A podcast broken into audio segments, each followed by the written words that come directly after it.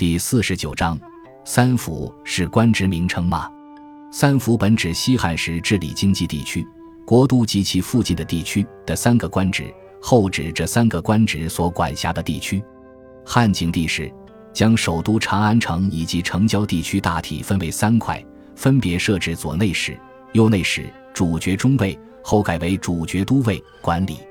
因共同管理经济地区，故合称三府。汉武帝时，此三个官职又被命名为京兆尹、左冯翊、右扶风，其总共管理区域大致是今天的山西中部地区。